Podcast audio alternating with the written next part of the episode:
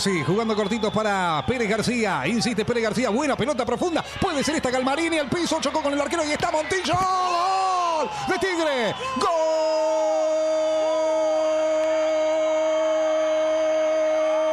Del matador. De Tigre. Walter Montillo después de una jugada bárbara. Se tiró al piso Galmarini. Quedó rebote Montillo.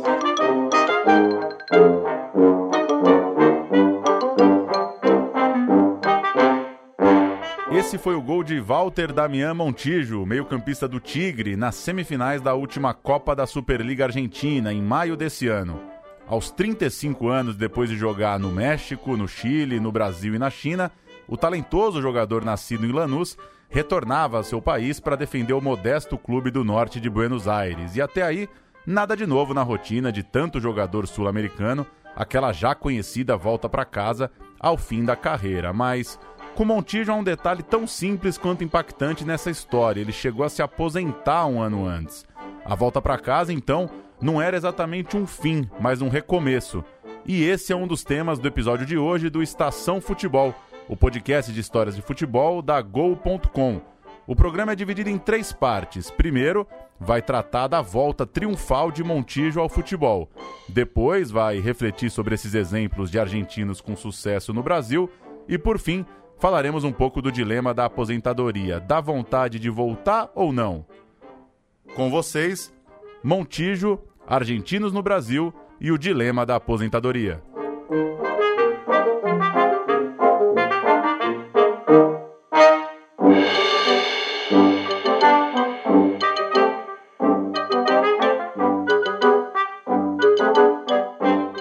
Pro episódio de hoje eu tenho a companhia de Tauan Ambrosio. O Tauan fez as entrevistas, inclusive com o Montijo, já citado, para esse programa. Tudo bem, Tauan? Bem-vindo. Fala, Paulo, beleza? Saudações aí, pessoal. O Montijo foi a grande contratação do Botafogo para aquele ano de 2017. O Alvinegro confiava no meia para comandar o time na Copa Libertadores e tirava o jogador do futebol chinês depois de três temporadas lá na Ásia. E aqui no Brasil, a lembrança era muito clara: o Montijo tinha virado ídolo no Cruzeiro e depois se tornado a maior contratação da história do Santos. Tocou na frente pro Montilho, olha a situação sendo criada. Olha uma oportunidade. Montilho, que defesa! E o primeiro objetivo foi cumprido. Com o Montijo titular e capitão do time, o Botafogo passou pela pré-Libertadores no jogo desse lance que a gente acabou de ouvir na voz do João Guilherme no Fox Sports. Mas as coisas a partir dali não deram muito certo. O argentino sofreu com uma série de lesões inédita na carreira, teve muita dificuldade em manter uma sequência e, no fim das contas, mal jogou no importante torneio continental. Ainda no início do brasileiro, depois de vários jogos vindo do banco de reservas, ele foi titular do time numa partida contra o Havaí, mas durou só oito minutos. Pediu para sair, foi substituído com a quinta lesão naquele período e decidiu que seria pela última vez. Tauan, a expectativa no Rio de Janeiro para a chegada do Montijo foi muito grande, né? É, ninguém acompanha exatamente o futebol chinês, né? O torcedor em geral tinha uma expectativa de saber como ele voltaria da China, mas a impressão dele aqui no Brasil era muito boa. O que que você lembra da, da galera do Botafogo curtindo o Montijo naquele comecinho de ano? É, o Montijo, ele na verdade ele foi anunciado pela diretoria do Botafogo ali perto do Natal de 2016, um clima de otimismo por causa da campanha de um clube que parecia que ia lutar contra o rebaixamento, mas na verdade conseguiu a classificação para a Libertadores. E foi o primeiro grande reforço que um clube do Rio de Janeiro anunciava para a temporada seguinte. Então o pessoal estava bastante animado, juntava-se aí o ânimo por causa da campanha na Libertadores também com a chegada de um craque que, como você disse, o pessoal tinha uma lembrança muito positiva. A gente ouve então um trecho do vídeo de despedida à aposentadoria precoce do Montijo. Vocês me ajudaram muito nessa nova etapa que ou, ou novas coisas que estavam acontecendo comigo, que que foi machucar cinco vezes seguidas, nunca tinha acontecido comigo e todo mundo comigo foi muito profissional. Infelizmente me, meu corpo começou a avisar que que eu não podia ficar ao 100%. Eu fiz tudo para voltar e tentar ajudar. Não consegui. Eu sempre falei para, para minha esposa: eu vou jogar até o momento que, que eu consiga dar meu máximo. Esse momento foi agora. No fim, foram nem 20 jogos pelo time carioca e não só um fim de contrato, como uma aposentadoria em junho de 2017, aos 33 anos. O Montijo recebeu homenagens, foi reverenciado pela torcida, foi também bastante elogiado pela crítica esportiva, né? Os programas debateram por algum tempo a hombridade, a honestidade do Montijo. Acho que foi unânime que a postura dele foi muito profissional e muito correta com o Botafogo. E se ele não tinha sido um jogador de seleção, não tinha conquistado os grandes títulos por aqui, ainda assim dá para dizer que o Montijo conquistou o respeito e a admiração de muita gente no Brasil. Era um típico camisa 10 criativo, aquele cara que dá trabalho para o rival, e aquele final de carreira tão emocionado acabou deixando o Montijo com uma bonita imagem nos seus últimos instantes como jogador profissional. Eu não vou ficar aqui cobrando um salário esperando para ver si, si eu consigo jugar. Vaya que sea rápido, Monchillo, porque el fútbol esquece de, de jugadores mejores ainda. Então, isso aqui vai ser um duelo de, de uma semana, duas, mas a vida continua. Muito obrigado e peço desculpas se, se eu gerei uma expectativa muito grande que, que eu não consegui atingir, mas faz, faz parte. A vida, a vida é isso aí.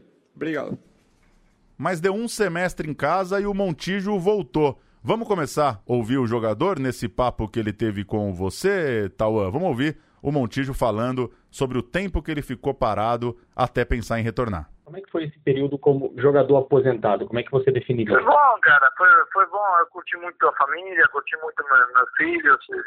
O jogador de futebol, às vezes, deixa de curtir algumas coisas da família, né? Coisas simples como um aniversário de um filho, como alguma data que para eles são, são importantes. Eu, às vezes você jogando, viajando e concentrando, deixa de, de aparecer na, no dia a dia dele.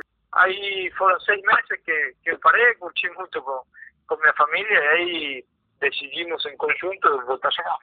Tauan, Montijo passa uma impressão de ser um cara muito esclarecido, um cara que entende bem o tamanho dele no futebol, a importância das camisas que ele vestiu.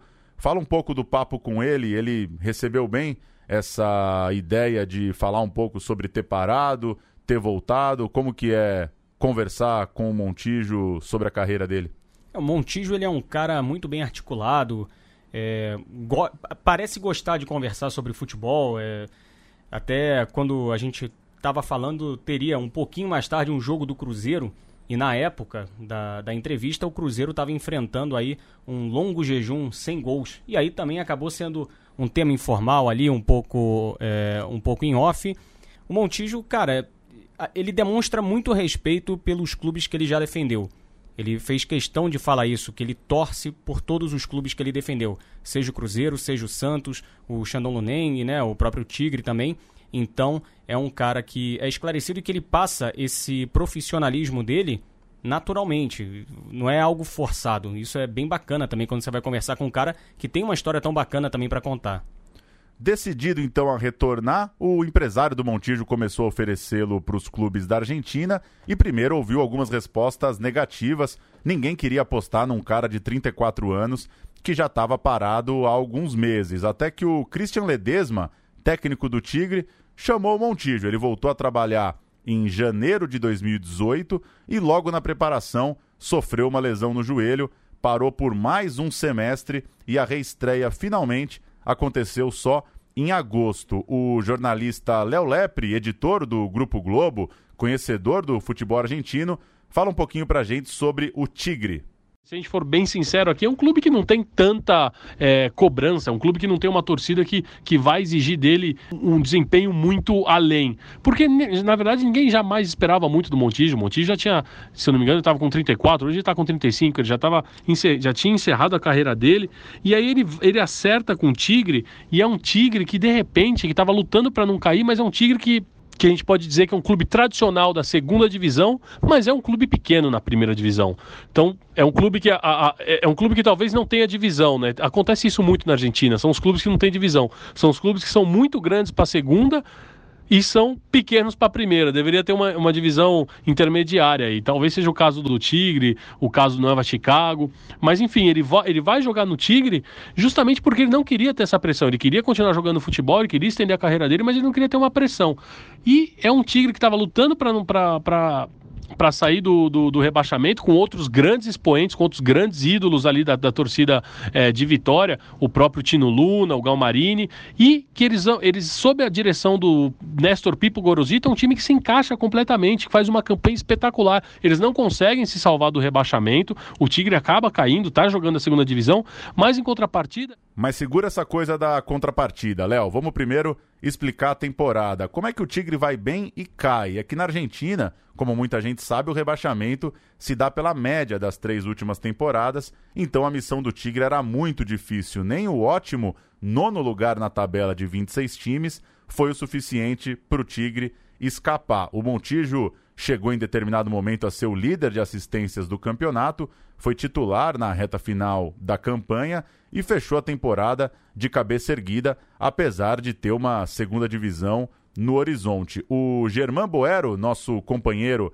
da Gol Argentina, fala um pouco sobre a presença de Montijo no Tigre. Eh, Montillo termina siendo un jugador importante dentro de una estructura como la de Pipo Gorosito, que ya lo había tenido en San Lorenzo, había sido con quien había brillado por primera vez eh, en 2003, eh, y se vio beneficiado, digamos, por un sistema de juego en donde primaba tal vez más la, la creatividad, entonces él, gracias a sus características, pudo ser una pieza importante dentro del equipo. Pero me parece que es más un jugador de experiencia, un jugador de jerarquía, que vino a revivir o a vivir sus últimos sus últimos años como profesional al, al fútbol argentino eh, y que le ha aportado una cuota de, de, talento a un equipo que dificilmente lo hubiese tenido sin él. Mas enfim, o Tigre acaba rebaixado, só que antes da segundona tem uma invenção da organização do futebol argentino, a chamada Copa da Superliga, que surgiu ali depois da liga em pontos corridos. Terminada a tabela de pontos corridos, seria jogada uma Copa, um bom e velho mata-mata, para durar um mês e meio, tirar um novo campeão e dar um lugar na próxima Copa Libertadores. E o Montijo foi bem nessa disputa. O Tigre foi eliminando os adversários até a grande decisão em jogo único. Vamos ouvir de novo o Léo Lepre. E eles batem justamente o Boca Juniors na final com 2 a 0 em Córdoba, uma, uma atuação é, sem nenhum senão do Tigre e que também rendeu ao clube lá de Vitória o primeiro título deles na era profissional. Então é um clube modesto, é um clube que, que de repente se encontrou com o seu melhor plantel na história, justamente num, numa situação delicada que era da luta contra o rebaixamento. Então, é, agora o, o, Tigre tá, tá já depois que tocou, né, que tocou o céu com as mãos, como eles gostam de dizer aí, que teve essa ascensão meteórica no final da temporada passada. Agora o Tigre tá lá fazendo uma campanha modesta, mas eu lembro do Montijo sim na temporada passada no Campeonato Argentino. Ele entrou na, na seleção do Campeonato Argentino. Os jornalistas argentinos consideravam ele um do que, que, que, tinha que estar na equipe ideal do campeonato, mas o Montijo ele teve um ele teve um desempenho espetacular no Campeonato Argentino passado. Uma referência improvável com uma chegada atípica depois de pendurar as chuteiras. O Montijo não tinha tantos títulos assim, havia participado só de umas três ou quatro campanhas de taça na sua carreira e não há dúvida, o próprio fala disso, que essa Superliga, o primeiro título da história do Tigre, inclusive, foi aquele que ele mais comemorou. Bom, foi agora que eu saí campeão num time que nunca tinha saído campeão, é um time é muito grande aqui na, na Argentina, né? Nunca, nunca tinha saído campeão, estava brigando para não cair. Então, é uma felicidade enorme. Nem se explica. Eu acho que dos títulos que eu ganhei foi o que mais comemorei, porque eu tinha ficado muito tempo fora, todo mundo, ninguém acreditava que eu poderia voltar a jogar, que eu poderia é, voltar a jogar no alto nível, com, com, com as lesões e, e tudo mais. Então é um título que eu comemoro muito, cara, porque é, de ninguém acreditar, né? eu sair campeão e ser escolhido o melhor da competição, é, me deixa muito feliz. Mas qual o tamanho, afinal de contas, de Montijo no futebol? Que caminhada é essa que tem acontecido com alguns jogadores argentinos que se tornam grandes nomes aqui no Brasil? É exatamente sobre isso que a gente vai falar no segundo bloco.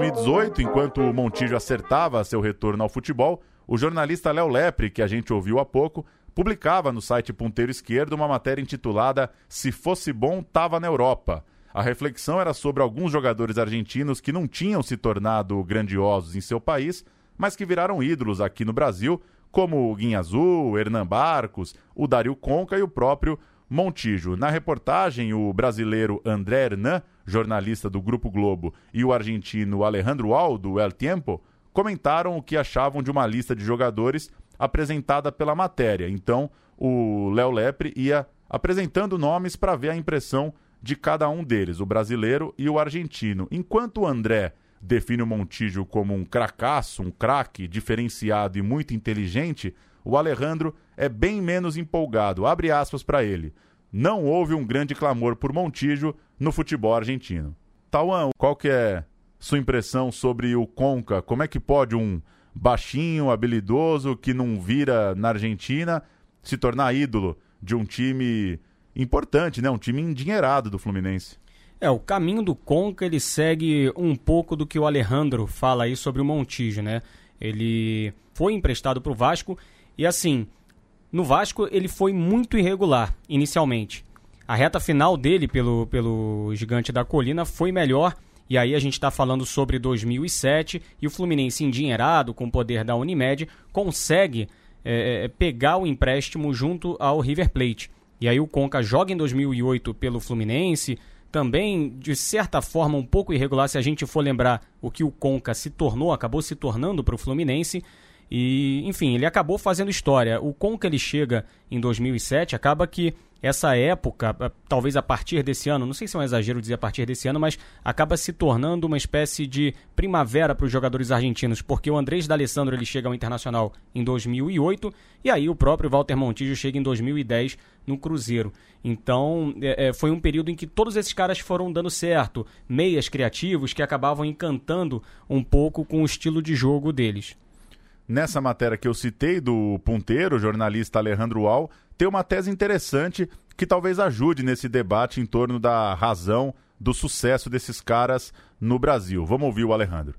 No quiero generar como una especie de, de, de, de, diferencias, pero posiblemente eso sea, mm, esa cosa de la garra y de la voluntad sea valorado en el fútbol argentino, pero en el fútbol brasileño se necesita otra cosa. Eh, y, y por ahí es al revés, ¿no? Por ahí en el fútbol brasileño, ante determinada cuestión técnica, se termina eh, destacando un jugador que en el fútbol argentino es uno más. ¿Qué es? Mete, pone, pone la pata, pone la pierna fuerte, recupera pelotas, tiene despliegue, este, no se cansa nunca. Claro, este, quizás es uno más acá. Ele diz basicamente que talvez essa coisa da garra e da vontade do jogador argentino se destaque mais aqui no Brasil, porque lá é uma coisa mais normal. Lá já é o que se espera na formação dos jogadores. Acho que um caso clássico disso é o Guinha Azul, né? Ele chamou muita atenção jogando aqui no Brasil pela forma com que corria desesperadamente atrás de todos os lances. Talvez isso não chame tanto a atenção por ser uma coisa mais normalizada lá na, na Argentina. O Germán, da Gol Argentina, lembra também que o Montijo sempre esteve num patamar abaixo cuando alguien falaba en selección. Ya cuando pasa Cruzeiro, eh, en 2010, ahí lo convoca Sabela y se lo empieza a ver un poco más a Montillo. Eh, tenía la, siempre dio la impresión de ser un 10 con, mucha habilidad, con mucha clase, pero con, nunca terminaba de dar la talla como para ser un, jugador de, de, selección tan importante como podrían ser otros que estaban en ese momento en la selección. En definitiva, era era siempre suplente de algún otro jugador, era siempre, estaba siempre por detrás de, de futbolistas de, de, de maior jerarquia que ele. De toda forma, é fato que esses jogadores foram muito grandes no Brasil. E, Tauan, vamos lembrar um pouco o passo a passo aí do Montijo. Ele chega ao Brasil com uma lembrança fresca de um gol importante que ele marca contra o Flamengo. Naqueles jogos contra times brasileiros por competições internacionais, que vira e mexe, acontece de depois alguém ir lá atrás do cara. foi mais ou menos isso, né? O Cruzeirense tinha aquele golaço fresco na memória, né? Exatamente. O Montijo ele acaba fazendo um golaço de cobertura sobre o Flamengo, que então era o campeão brasileiro, foi campeão brasileiro em 2009 e disputava as quartas de final da Libertadores de 2010. O Montijo faz ali o seu gol. É, vamos lembrar que também o Riquelme estava num momento glorioso pelo, pelo Boca Juniors e o Cruzeiro ele faz uma investida no Riquelme. Só que o Riquelme faz pouco caso, o Sorin, de certa forma, lembra um pouco quem é o Montijo, e aí, dessa, dessa maneira, o Montijo ele chega ao Cruzeiro em 2010, já com uma grande expectativa, mas assim, um pouco de contra... Não era um Riquelme, Exatamente. né? O Montijo vira um ídolo do Cruzeiro, mas você acha que dá para dizer também que tem um pouco esse período de adaptação? Porque é isso, não é um cara como o Riquelme que chega e já sai, já sairia, né? Vendendo camisa, pegando a 10 e, e, sendo titular do time. Eu acredito até que a expectativa no Rio de Janeiro em relação a ele no Cruzeiro fosse até maior, por causa da rivalidade, porque o, o, o torcedor do Flamengo também, de certa forma, acabou até por admirar o cara, né? Porque ele faz aquele gol e aí depois você pensa, pô, imagina esse cara aqui no meu time. Mas é, acho que desde o início já deu para ver também aquele toque de habilidade, um toque um pouco diferente. O Montijo joga muita bola no Cruzeiro, então, em 10, 11 12, e vai para o Santos como a contratação mais cara da história, né?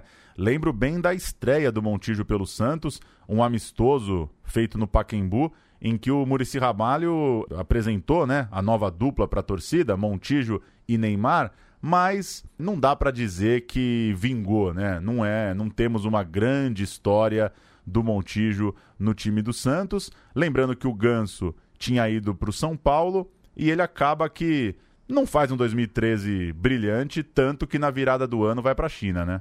É, é, a questão é a expectativa com a qual ele chega, né? Substituindo o Ganso, um cara que ajudou o, o Santos a ganhar uma Libertadores anos antes. Ele já vinha também de uma certa queda no Cruzeiro na sua última temporada. Ele chega no Santos e assim. É um... O Neymar em vias de sair, né? Exato, e acaba sendo um jogador meio vagalume. Ele, ele teve alguns lances importantes, né? Ele chegou a fazer gols, foram oito gols aqui em 49 partidas. Se, se a gente parar e comparar com a primeira temporada dele com o Cruzeiro, ele fez sete gols em 23. A média no Cruzeiro é um pouco melhor. O que acontece é que quando um cara como o Montijo, com a habilidade que o Montijo joga, quando ele faz gol, geralmente são gols que você vai parar para prestar um pouco de atenção. Mas na realidade é, é impossível é, não lembrar do Montijo no Santos sem aquele tom de decepção pela expectativa, né? Pois é, não é difícil achar grandes lances do Montijo numa busca qualquer aí pela internet. A gente vai ouvir uma dessas jogadas marcantes. Uma jogadaça do Montijo pelo Cruzeiro, contra o Flamengo, narração do Luiz Carlos Júnior, quase um golaço do Cruzeiro. Vamos ouvir. Aqui vem Montijo, botou na frente. Lá vem o argentino, um dos melhores do campeonato, sem dúvida. Passou por dois, passou por três. Que jogadaça! Montijo faz o toque, Wellington! Pra fora! Na jogada da partida. Walter Montijo, brilhante, espetacular deixou o Wellington Paulista na cara do Marcelo Lombe e ele perdeu. Ele vai do Santos para a China, volta para o Botafogo, como a gente já comentou, e vem a surpreendente e precoce aposentadoria. Vamos falar um pouco sobre a hora de parar no nosso terceiro bloco.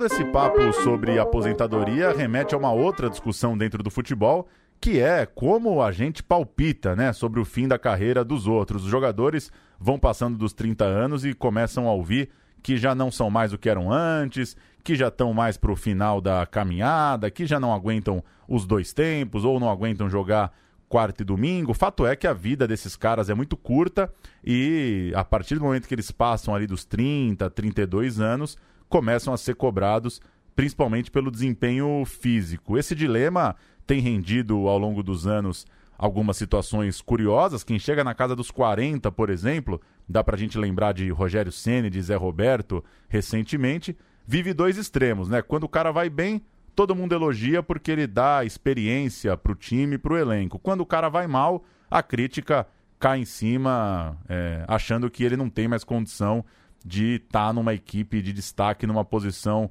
de elite do futebol. Mas é fato que não tem uma regra para um fim ideal de carreira, né? Tem quem para com uma fase ainda boa, tem quem continua perambulando por clubes menores e arrasta a carreira até o limite. Tauan, a gente ouviu dois caras para falar um pouco disso.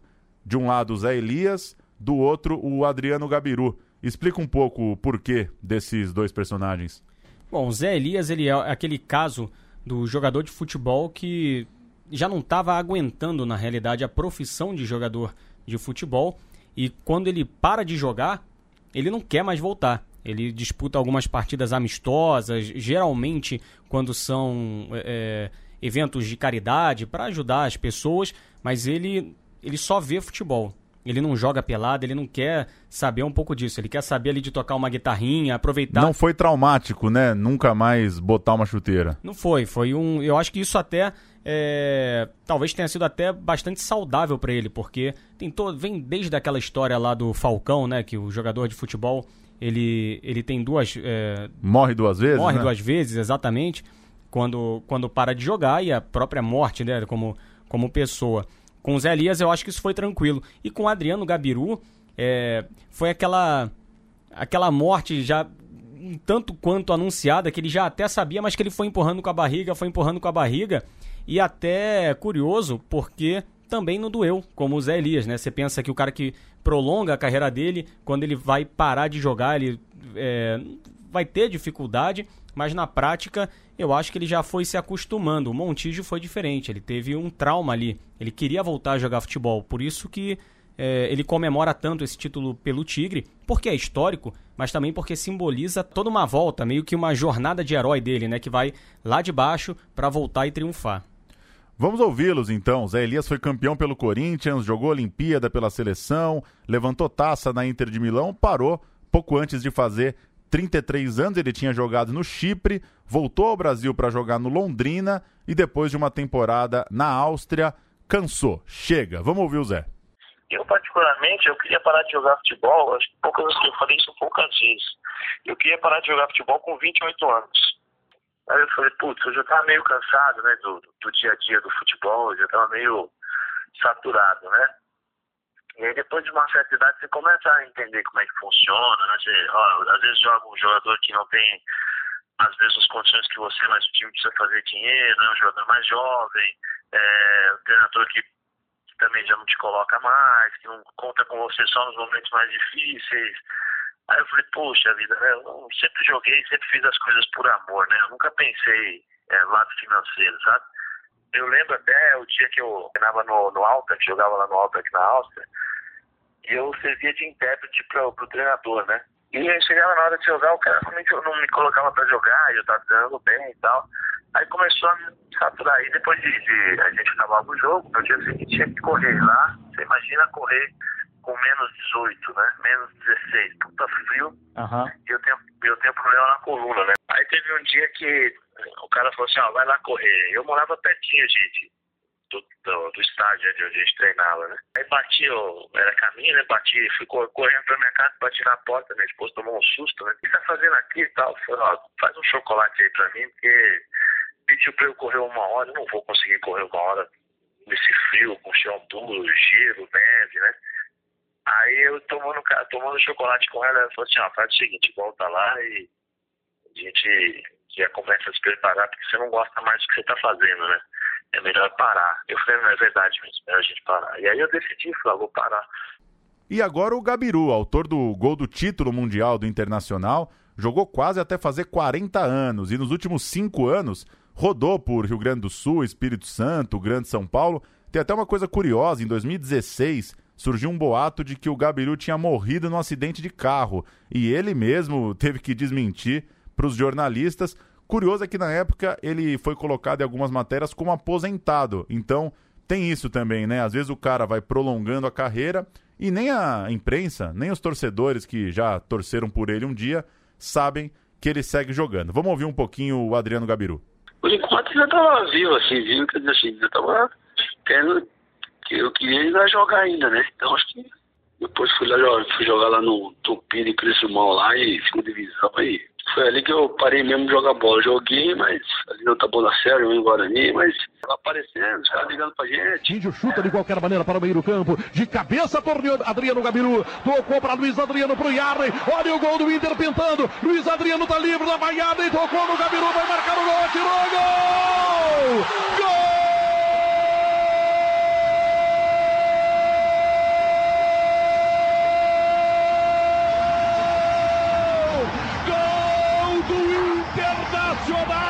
O Inter vai ser campeão do mundo! No fim das contas, é uma decisão muito pessoal, é natural que torcedores e comentaristas tenham divergências sobre a hora de parar, entre aquele carinho por um jogador veterano no clube e uma certa aflição também de ver o cara já longe da grande forma de outros tempos. E isso acontece a cada semana, né? A gente, já que a gente citou os argentinos, dá pra gente falar, por exemplo, de D'Alessandro e Lúcio Gonzalez, que são da geração 81, estão chegando aí nos 38 anos e disputaram o último campeonato brasileiro. O Alessandro, ídolo do Internacional, não é titular em todos os jogos importantes, mas se adaptou à idade, né? É um cara experiente, que corre certo, que melhora o time tecnicamente.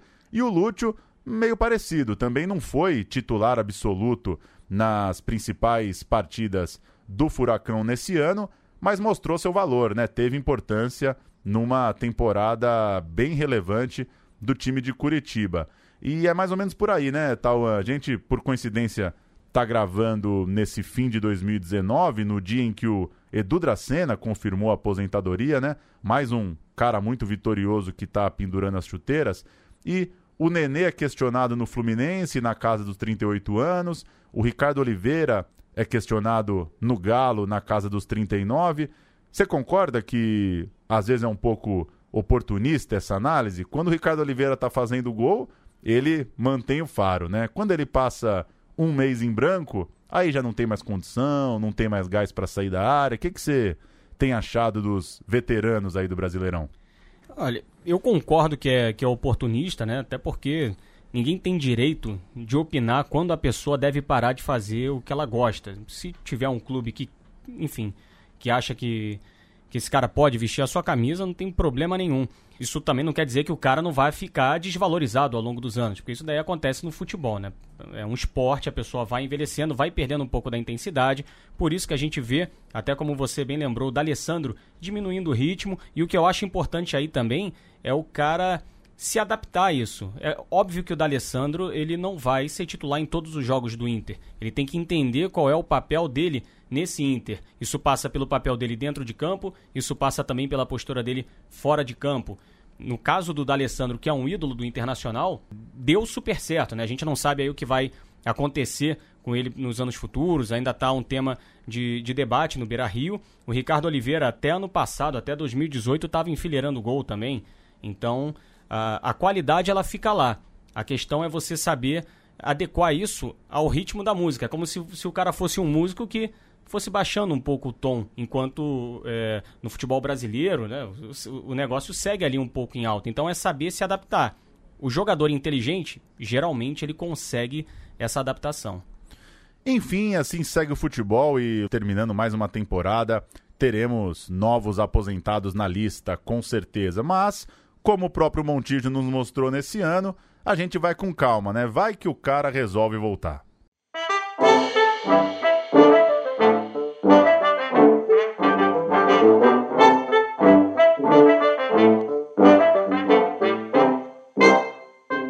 Esse foi o Estação Futebol, o podcast de histórias de futebol produzido pelo site go.com. Você acompanha nos tocadores de podcast, no Spotify e também pode escrever seus comentários, críticas, sugestões nos posts do podcast nas redes sociais da Gol Brasil, no Twitter, no Instagram ou no Facebook. É muito importante a gente trocar ideias sobre o programa. E já que a gente falou tanto de futebol argentino, fecharemos o programa com Fito Paz e a música E Dale Alegria Mi Coração, tão cantada e adaptada pelas torcidas sul-americanas.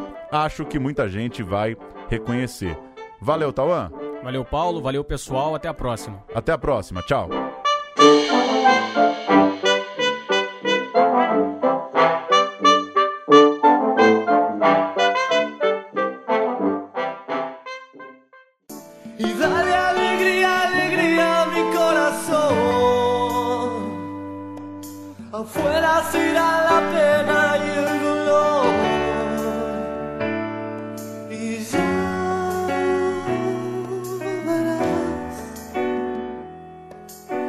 Sombras que aquí estuvieron no estarán. Y ya, verás. Bebamos y emborrachemos la ciudad.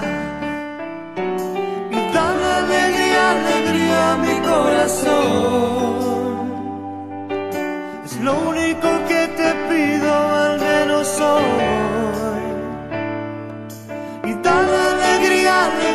Mi corazón. Y que se enciendan las luces de este amor. Y ya verás cómo se transforma el aire del